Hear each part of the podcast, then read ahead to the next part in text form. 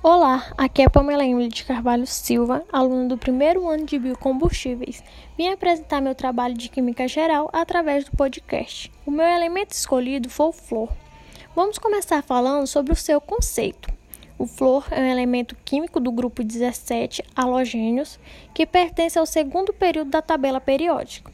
Todos os elementos do grupo halogênio reagem diretamente com os metais, formando sais, e também são muito reativos frente a não metais. Agora vamos falar sobre a sua localização.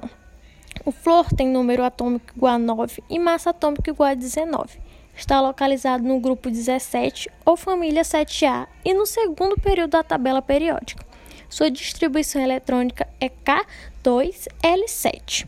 Agora vamos falar sobre as suas propriedades.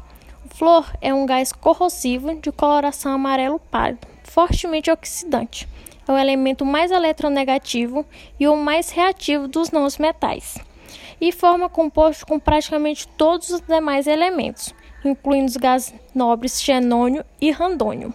E para finalizarmos, vamos falar sobre a sua importância.